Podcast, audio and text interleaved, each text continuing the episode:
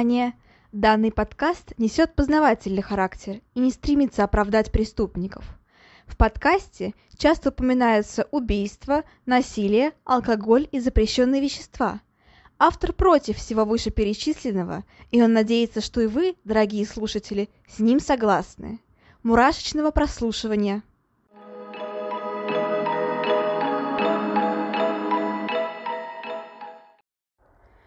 Всем привет, с вами снова Ульяна, и вы слушаете новый выпуск подкаста «Обратная сторона жизни».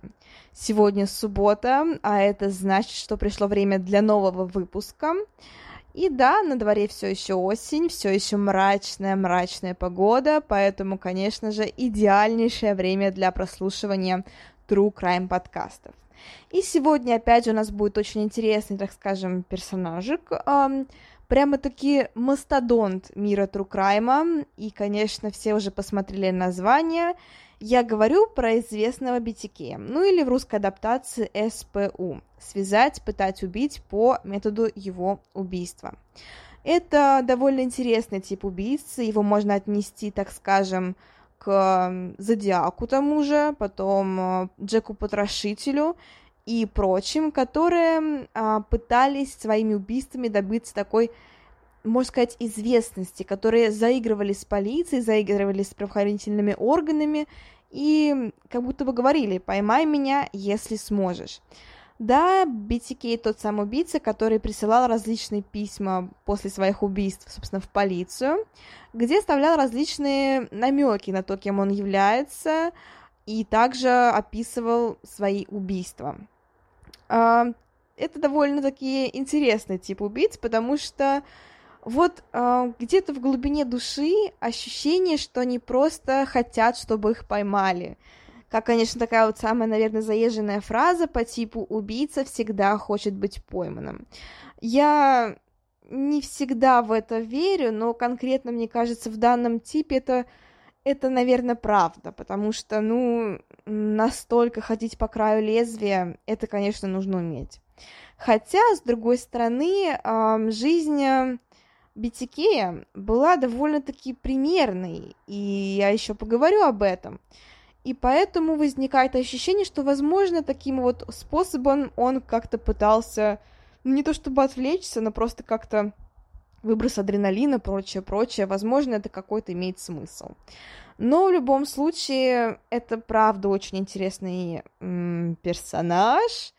И я думаю, что о нем стоит все-таки поговорить. На самом деле, я удивилась, когда поняла, что я еще про него не записывала выпуск, потому что, ну, это же BTK, come on, типа, очень известный убийца, самый, один из самых известных. И, в принципе, его имя приходит на ум где-то после Теда Банди, не знаю, Джеффри Дамера и, наверное, Чикатило. Вот где-то вот после этих прям совсем-совсем мастодонтов он стоит. То есть все-таки, так скажем, в первую пятерку он входит. К тому же про него очень много снято различных документалок, а, есть книги про Витикея, в том числе документальные книги, в том числе книга его дочери есть, которую она записала, собственно, про своего отца и вот про свои ощущения от жизни с ним. И об этом тоже стоит поговорить, потому что он такой Джекил и Хайд, то есть он вроде бы примерный семьянин, примерный верующий, ходит в церковь и даже имеет там значительный вес, но при этом он э, совершает такие вот зверские убийства. И я, честно говоря, не понимаю, как одно вяжется с другим абсолютно. Ну, то есть, неужели за все эти года, за все эти 30 долгих лет, э, его жена ни разу не думала о том, что вот ее муж может являться этим вот монстром. Ну, хотя, на самом деле, в плане, если ты человека любишь, ты, конечно же, готов закрывать глаза на самые странные вещи с ним происходящие. То есть вполне возможно, что она просто не хотела в это верить и не хотела понимать, что ее муж является тем, кем является. Ну, сейчас об этом мы еще поговорим. А пока, ну, начинаем про BTK. Итак, собственно, его настоящее имя Деннис Лин Рейдер. Родился он 9 марта 1945 года, и он также является серийным и массовым убийцей. Тут, думаю, стоит немножко поговорить.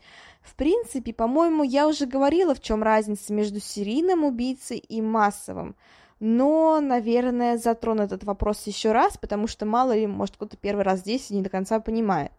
А серийный убийца тот, кто совершает серию убийств, то есть за один раз одно убийство. Это, например, классический Тед Банди, тот же Чикатило и прочие, которые, собственно, один раз выходили на улицу, совершали убийство, потом через некоторое время еще раз выходили и совершали еще одно убийство. То есть это последовательная череда убийц.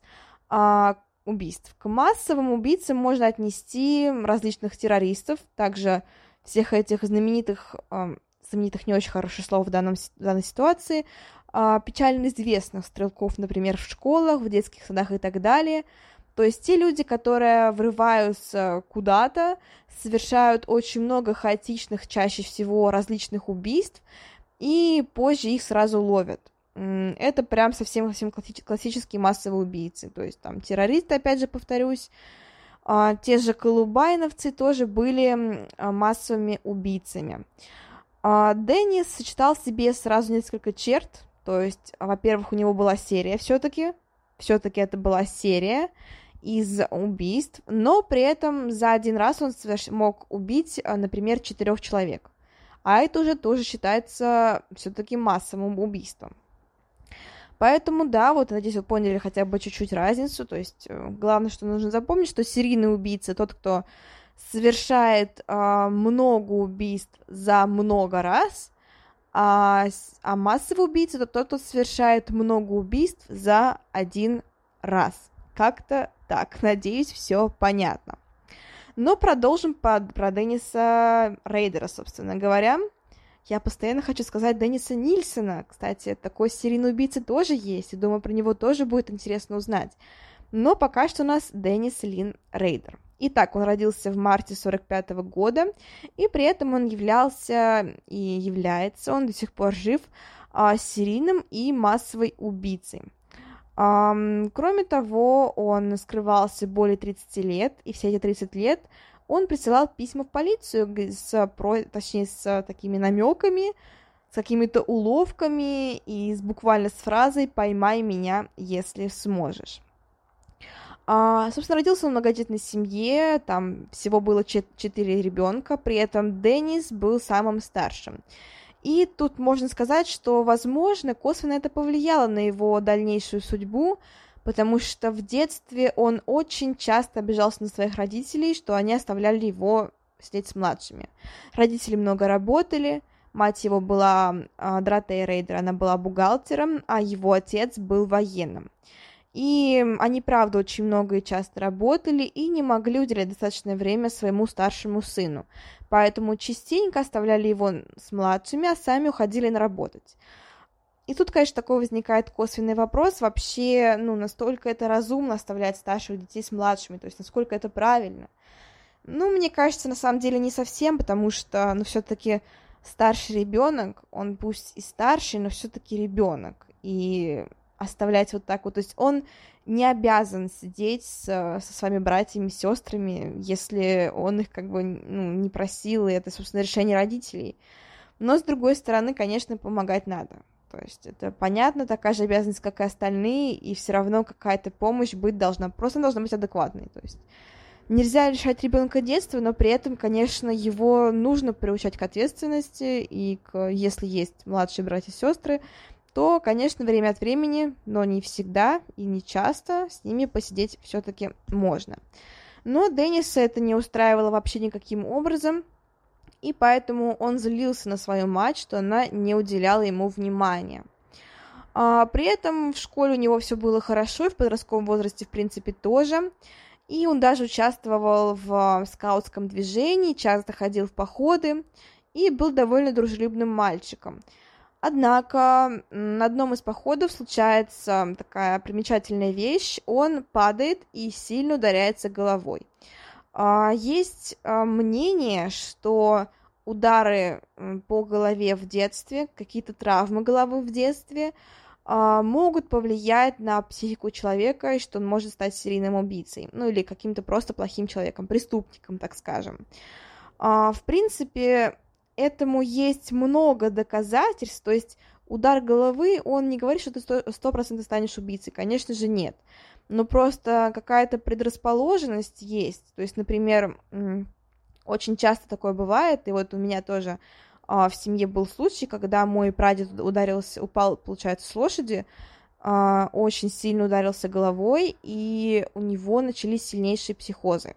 И он был очень агрессивным, и поэтому, да, конечно, травмы головы влияют на а, дальнейшее восприятие жизни. И, конечно, это еще не совсем прям таки исследованная область, все еще впереди, но все-таки какое- какое-никакое влияние есть. Не всегда, далеко не всегда, но оно случается.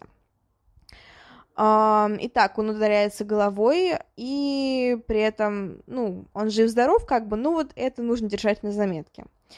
А, в 14 лет он увлекается true crime ом, да, мы тут тоже все такие, я понимаю, но не бойтесь, это абсолютно нормально.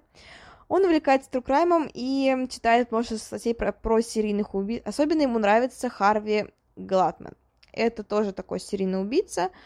А, я не знаю, стоит ли делать про него вообще выпуск, как бы он достаточно интересный серийный убийца, но, но, но не знаю.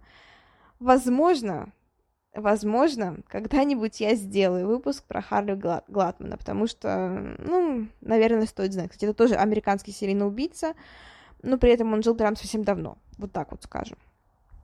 Кроме того, у Денниса были довольно сильные садистские наклонности, зоосадизм э, та самая отряда Макдональда, да. То есть он, э, известно, что он убивал животных, что он их мучил, нас, э, насиловал, слава богу, но мучил. И множество там пострадало кошек, собак и так далее. Ну и кроме того, он часто фантазировал о том, как он убивает и расчленяет людей э, и насилует их. То есть тоже такие фантазии не совсем здорового человека, конечно же. Um, оканчивает школу он в 63 году и после учится в университете с 63 по 66 год.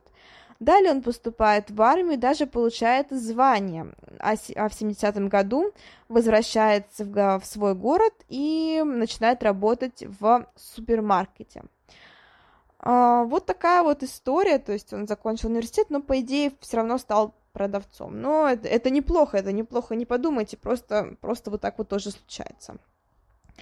А, итак, он находит себе жену, и 22 мая 1971 а, года он женится. И это тоже будет важный фактор, потому что он действительно был хорошим отцом и хорошим мужем.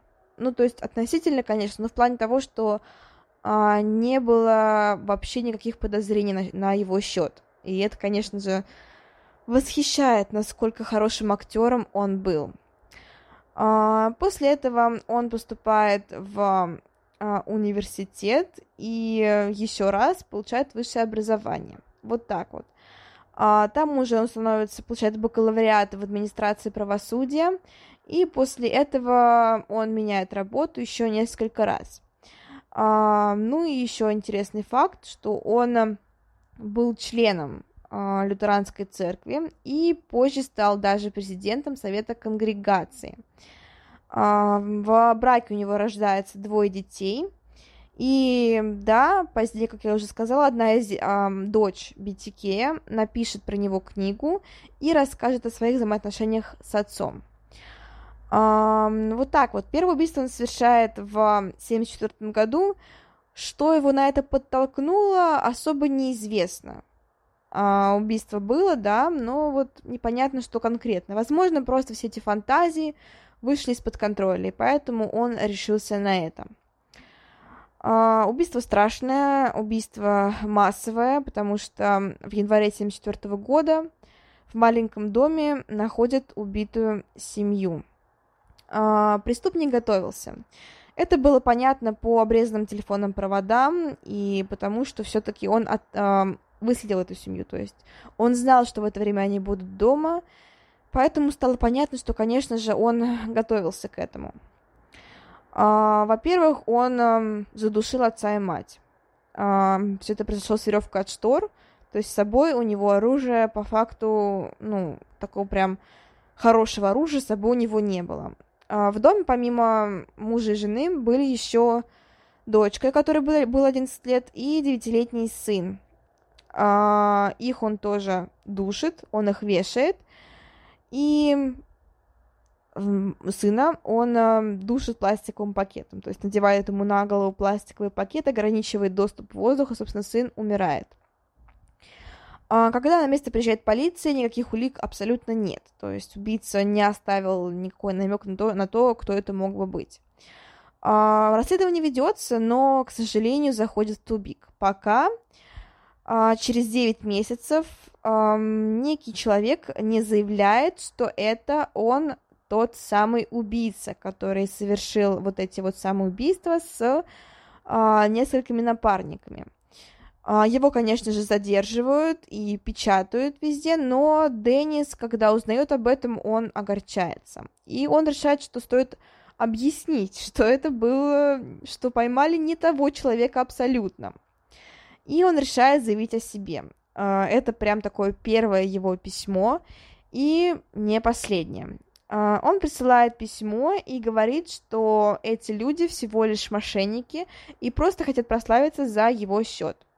Он описывает свои преступления и объясняет, что, э, ну, так подробно объясняет это, что не остается сомнений в том, что это совершил именно он. Кроме того, все письма, вот это вот конкретное письмо, он, все, точнее, все строчки этого письма он сделал в стихотворной форме, и получилось довольно-таки красиво. Я имею в виду письмо. А, далее он совершает еще одно убийство, на этот раз а, единичное. Это Кэтрин Брайт. При этом с ней он поступает довольно нетипично. Он убивает ее ножом. А, в 1977 году он убивает еще двоих. Это Ширли Виен и Ши, Ширли Виен Релфорд и Нэнси Фокс. После этого следует еще одно письмо, и там он уже сообщает о том, что он BTK. А, собственно, он сам придумал это прозвище, собственно, связать, пытать, убить. BTK, ну или СПУ, если по-русски. Он присылает письмо в редакцию, и там он говорит, что совершил все эти убийства.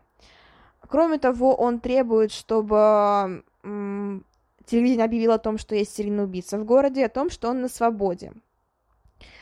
Да, тут очевидно прям, что он хочет стать известным. Прям супер-супер очевидно.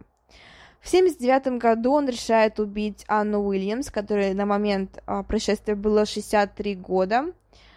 А, но, к счастью, ей повезло, потому что она а, задержалась у своих друзей. Она не пришла в этот день домой, а BTK, который проникнул в ее дом и ждал ее там, ушел просто ни с чем. Вот так вот простая случайность, простая задержка у друзей может спасти э, жизнь. Это на самом деле очень интересно, потому что очень же много бывает событий, когда, знаете, там какой-то вот э, на тот же Титаник очень многие люди там проспали отплытие, условно говоря, или просто отказались ехать именно на Титанике, и потом, когда он потонул, они, типа, ну, очень, конечно, сильно а, не знаю, испытали облегчение или что-нибудь такое, когда поняли, что просто миновали вот этого стар- страшного дня и поняли, что не умерли только благодаря тому, что им не повезло. То есть они пропустили это отплытие, пропустили рейс на самолете и так далее, и это им помогло. Поэтому не расстраивайтесь, если вы куда-то постоянно опаздываете. Возможно, каждый день это спасает вам жизнь, кто же знает.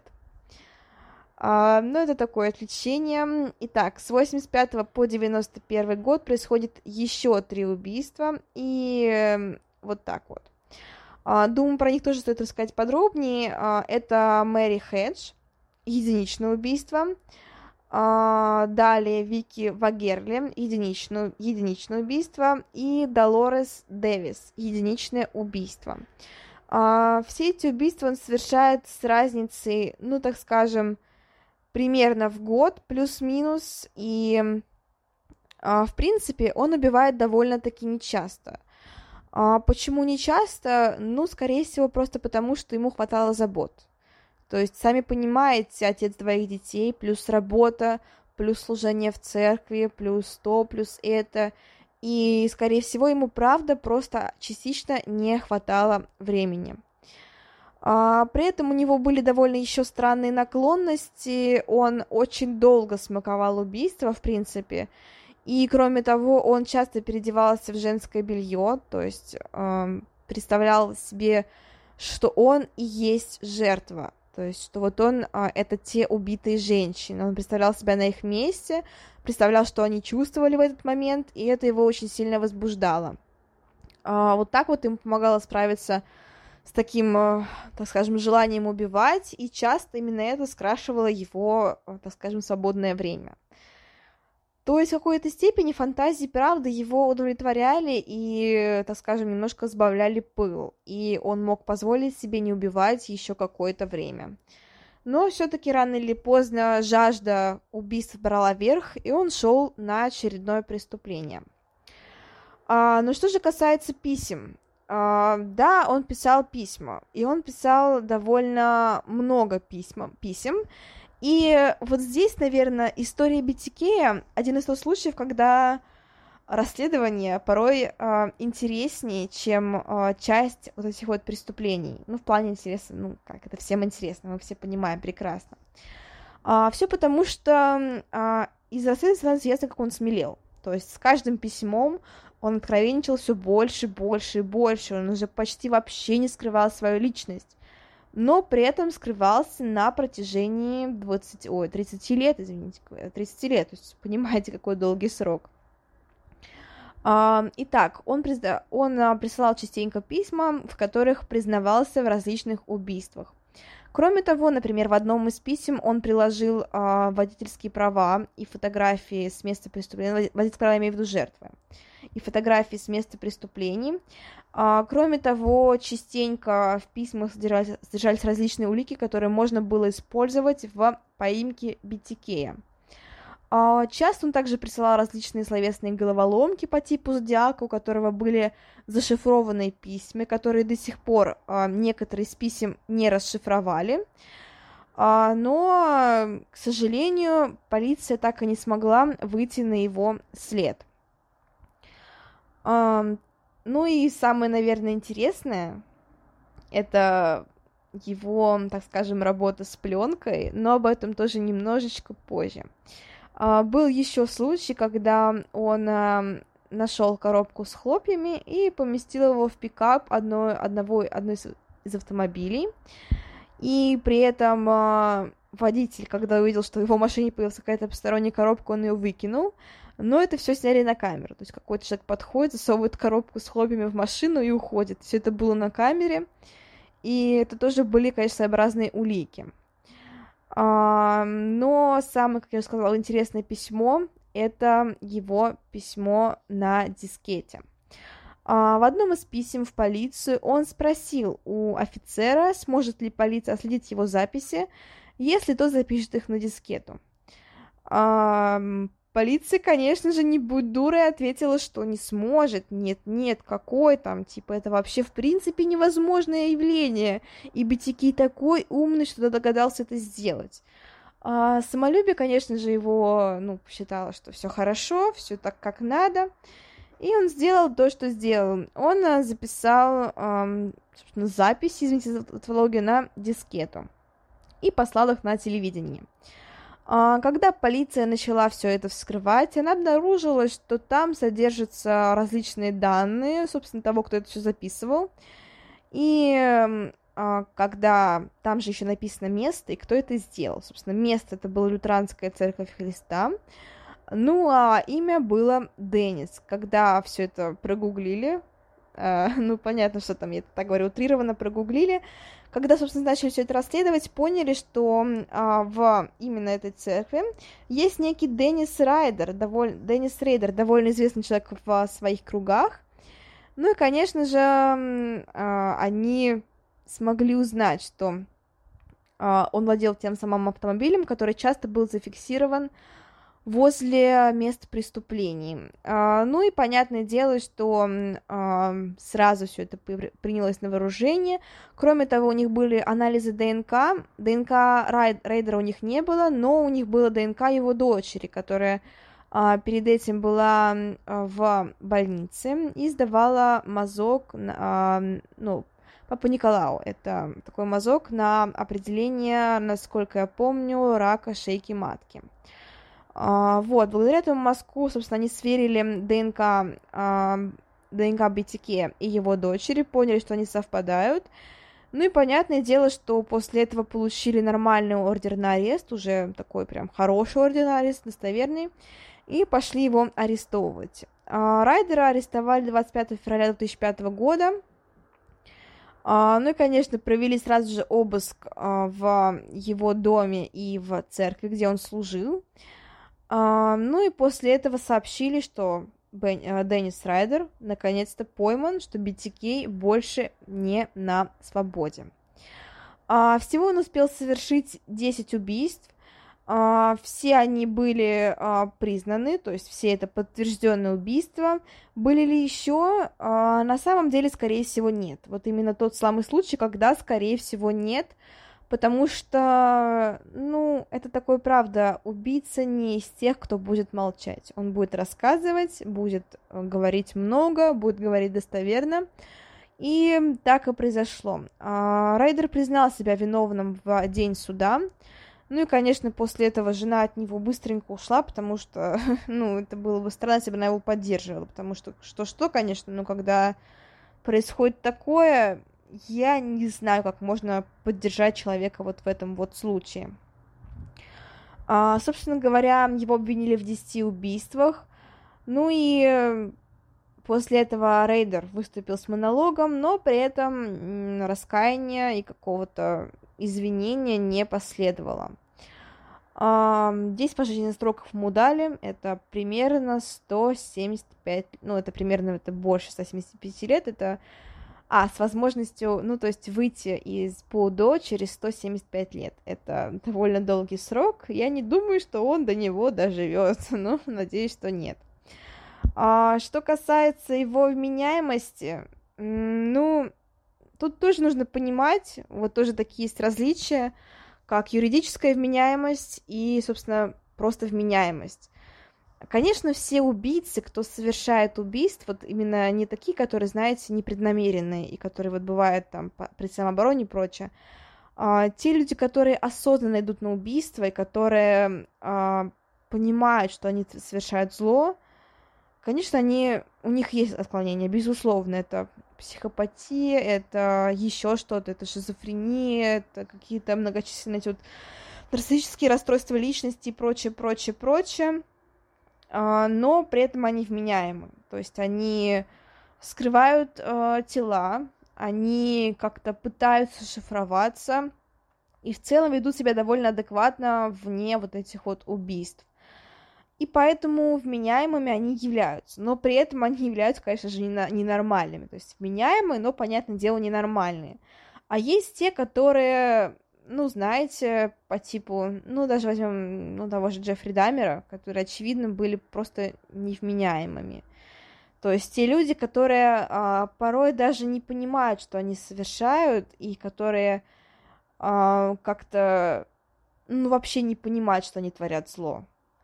И, конечно, вот в этом плане это, это вот уже полная невменяемость. А Райдера признали вменяемым, но при этом у него, конечно, выявили отклонение. Тоже интересно, что у него есть обсессивно-компульсивное расстройство, как и у меня. Здравствуйте, оно подтвержденное у меня, у психиатра, собственно. А, вот, кроме этого, у него есть диссоциативное расстройство личности, ну и некоторые другие расстройства, в том числе психопатия. А, неудивительно, он очень хорошо играл свою роль. То есть за 30 лет никто ничего не заподозрил, даже самые его близкие люди, это семья, учитывая, что он, человек был, ну, знаете, не как все типичные серийные убийцы, он был довольно-таки открытым человеком и, в принципе, шел на контакт. В плане и семья у него была, и друзья у него были, и так далее. И, ну, вот так вот. А, в восемнадцатом году у него была болезнь, он перенес инсульт, но оправился, и, собственно, все хорошо сейчас с ним. А, по состоянию на, собственно, этот год он все еще жив, отбывает наказание в тюрьме Эльдорадо. Ну, как я уже сказала, у него двое детей, которые остались на свободе, жена с ним не общается, на контакт не идет. А, дети, ну что дети, сын не так и не женился, не завел детей, а при этом его дочь, а, имена, кстати, не скрываются, то есть это часто бывает такое, что у серийных убийц имена именно, ну, вот семьи, там, жены, детей а, часто скрываются. У СПУ или у BTK такого нет, то есть известно, как зовут его жену, известно, как зовут его детей. А, его дочь написала книгу, дочь серийного убийцы, собственно, она называется, кому интересно, можно почитать. Насколько я помню, она переведена а, я ее читала, но, по-моему, я читала в оригинале. Да, я ее читала в оригинале. Но на русском, по-моему, тоже найти можно. По-моему, она есть. А, я даже думаю, что знаю, в каком издательстве, где выходят такие прям такие true crime овские книжки. Это, по-моему, Инспирия. У них прям есть целый а, блок с книжками про серийных убийц. По-моему, так. Это, кстати, не реклама, это просто мой совет. Поищите именно вот в этой вот серии. Потому что в этой серии точно была книжка про BTK, я помню но я не помню, какая именно. А, кроме того, она написала письмо своему отцу, в котором э, рассказала, что прощает его, что она не держит на него зла и что, в принципе, все хорошо. Ну, м- дети остаются детьми все-таки. Ну, то есть, жены еще, мне кажется, ну, я не знаю, это тоже такая вот, ну, вот с поддержкой, вот как вот, ну, сложно, короче, с этим в плане отношений родителей-дети, когда речь идет о серийном убийце. Ну, вот так вот, как я сказала, он до сих пор жив, все еще отбывает свой срок. Ему сейчас, ну, думаю, несложно посчитать, ему сейчас около 80 лет примерно. И да, он жив-здоров. Кстати, на фотографии, я смотрела его фотографии. Ну, не сказать, что он прям таки красавчик. Ну, то есть, э, это мужчина уже такой... В пятом году он уже был таким пожилым человеком, и, в принципе, выглядел он, ну, довольно-таки обычно. А, чем-то на некоторых фотографиях он мне чем-то напомнил, а, знаете, кого из э, «Во все тяжкие» главного героя, вот этого, который болеет раком, я не помню, как его зовут. Я смотрела, наверное, пару серий и, и ничего не запомнила из этого. Но мне прям на некоторых фотографиях его напоминает, прям похож. Но не на всех, только на некоторых фотографиях. Ну вот как-то вот так вот, э, такая вот получилась история. Я попыталась все вместить, все довольно компактно рассказать, не затягивать, потому что, ну, думаю, вам интересно и не стоит отвлекаться. Потому что история, правда, довольно-таки классная. А, ай, кстати, интересный фан-факт. Я вот просто сейчас смотрю, типа, на, ну, вот его фотки, и я листаю их, я понимаю, что мне попадается объявление с Алиэкспресса а, с предложением купить футболку с BTK KFC. я не понимаю, почему. А, ладно, это довольно странно, то есть а, на футболке нарисован BTK, и при этом он сделан, знаете, в стиле KFC. Это, правда, очень странное предложение. Я не понимаю, почему внезапно Алиэкспресс предложил мне это купить, и почему это было на разделе с картинками. Ну, ну ладно. А, это не одна, даже есть еще футболки. Ну, не знаю, типа... На одной футболке вообще напоминает усатого Куплинова. Извините. Но правда, вот на одной футболке он просто выглядит именно как Куплинов с усами немножко постаревший. Um, вот так вот, такая вот история. Еще есть очень много рисунков BTK. Я не знаю, почему у него столько, именно у него, почему столько поклонников. По-моему, даже кофт и футболок с Тедом Банди не так много, как именно с BTK. Um, ну, вот как-то вот так вот. В общем-то, вот такая вот история. Всем э, спасибо огромнейшее за прослушивание. Обязательно подписывайтесь на сервисах, где вы слушаете это. Э, переходите в группу ВКонтакте и там вступайте в нее. Это такое место сходки, место силы моего подкаста, так скажем. Там тоже интересно. Там вы можете слушать новые выпуски. Ну и как-то вот так вот. Всем еще раз спасибо. Всем пока-пока. thank you